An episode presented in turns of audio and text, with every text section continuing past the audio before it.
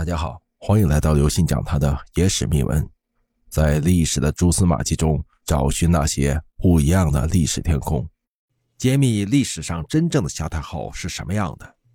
在杨家将和杨门女将的故事中，不可或缺的就是当时最大的敌人萧太后。杨门女将的故事是后人为表达抗击辽国的美好愿望而编造出来的故事，但萧太后在历史上却是有其人的。历史上的萧太后是什么样子的呢？我们今天来聊一聊这位传奇女性。萧太后的本名叫做萧绰。萧太后的家族原来并不姓萧，她的家族原姓拔里，后来拔里氏家族被辽国开国君主耶律阿保机赐姓，才改姓萧。萧太后的父亲萧思温在辽穆宗死之后封锁消息，耶律贤在他的帮助下。成为第一个赶到辽国首都的宗室亲王，而登上了皇位，史称辽景帝。辽景帝十分感激萧思温，不但厚待他，还把萧思温最宠爱的女儿萧绰封为贵妃。十六岁的萧绰不仅容貌俊秀，还十分聪明伶俐，深得辽景宗的欢心。没过多久，萧绰就被封为了皇后。辽景宗即位的第二年，萧思温在与辽景宗一起狩猎的过程中被杀。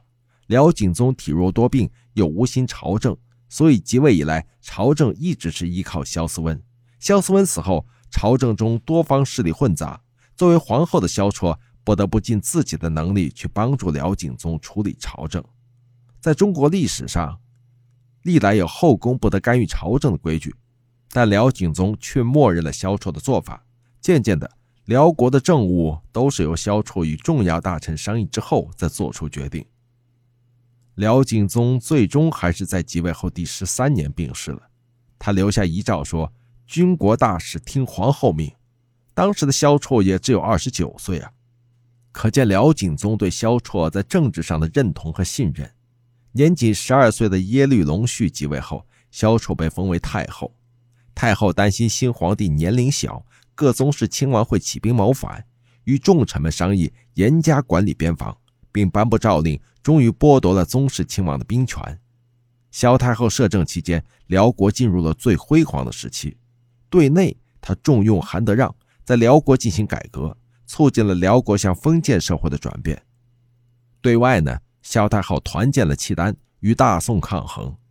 萧太后执政期间，大宋向辽国发起进攻，萧太后亲自上阵，最终杨业一路的部署全部阵亡，杨业被抓后也绝食身亡。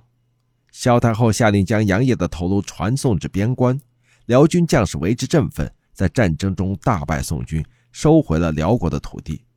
萧太后的军事策略被大宋所忌惮，最终双方达成了澶渊之盟，宋国和辽国之间达成了暂时稳定的对峙局面。各位听众朋友，本次节目呢就跟大家分享到这里。